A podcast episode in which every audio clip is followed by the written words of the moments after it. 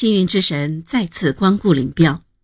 根据中央的指示，汀州会议决定将红四军、红六军、红十二军合编为红一军团，朱德任总指挥，毛泽东任政治委员，朱云清任参谋长，杨岳斌任政治部主任，朱毛任军团首长，不再担任红四军的领导职务。二十三岁的林彪，由于毛泽东的提携，在这次整编中升任红四军军长。当时任命彭清泉，也就是潘清源，任红四军政治委员。但这时彭清泉作为中央巡视员，正在湘赣边界和红五军中行动，不能到四军任职。为重新为林彪物色政委人选，毛泽东颇费了一番思量。林彪虽然打仗脑子很灵，但个性很强，刚愎自用，不愿听取别人批评，使人很难与他共事。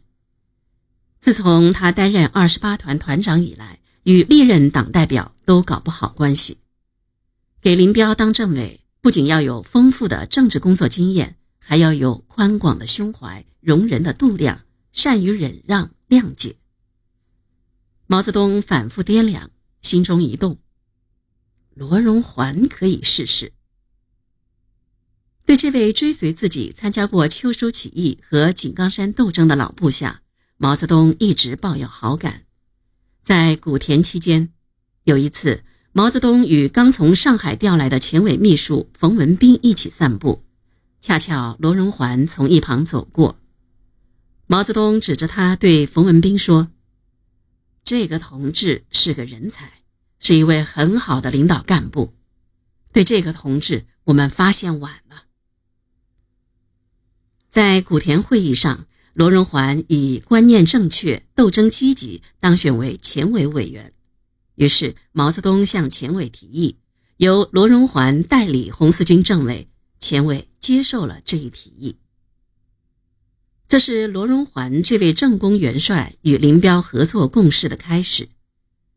罗荣桓上任，深入基层，与官兵打成一片，把部队的政治工作、军事训练、供给工作搞得有声有色、井井有条，使红四军广大官兵始终保持了旺盛的战斗情绪。林彪除了负责作战指挥和自己钻研战术外，对部队的日常工作索性就不怎么过问了。毛泽东了解林彪，却也偏爱林彪。在决定罗荣桓任四军政委时，不少人都为罗荣桓捏了一把汗，连毛泽东也有点放心不下。看到罗荣桓与林彪配合的不错，毛泽东释然了，高兴地对身边的同志说：“谁说林彪难产呢？罗荣桓在四军不是跟林彪团结得很好吗？”可罗荣桓深尝各种滋味。曾在某些私下场合道出了苦衷。和林彪共事等于判了无期徒刑。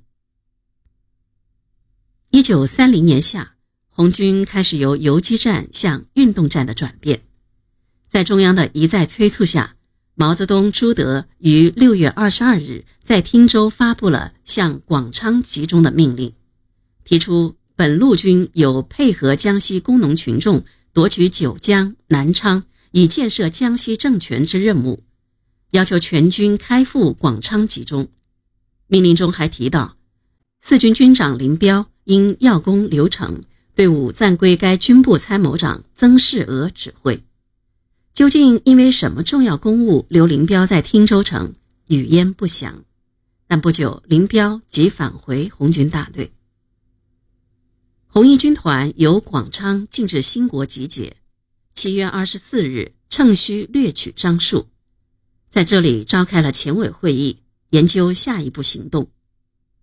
这时候本应照中央指令直取南昌，但毛泽东提出南昌是江西省会，有国民党军重兵据守，不能硬攻。大家接受了毛泽东的意见，决定不攻南昌，从樟树渡过赣江。在北岸牛行车站鸣枪举行八一示威。八月一日，罗炳辉根据朱毛的命令，带红十二军的一个纵队进占生米街和牛行车站。从牛行车站隔江向南昌城鸣枪，纪念南昌起义三周年。南昌守军躲在城内不还一枪。随后，红一军团转向安义、奉新一带待机，进行筹款和开展群众工作。这时，由彭德怀、滕代远率领的红三军团进行了一打长沙的战斗。在七月二十二日攻入湖南省会长沙后，因湖南军阀何键纠集了十五个团的兵力疯狂反扑，红三军团在八月三日主动撤出，转移到平江地区休整。为接应红三军团，掩护其安全转移，毛泽东、朱德决定带领一军团迅速向湖南方向前进。八月二十日，红一军团发起文家式战斗。与追击红三军团的敌右路军第三纵队激战，击毙敌纵队司令戴斗元，歼敌二千余，取得了红一军团成立后的第一场大胜利。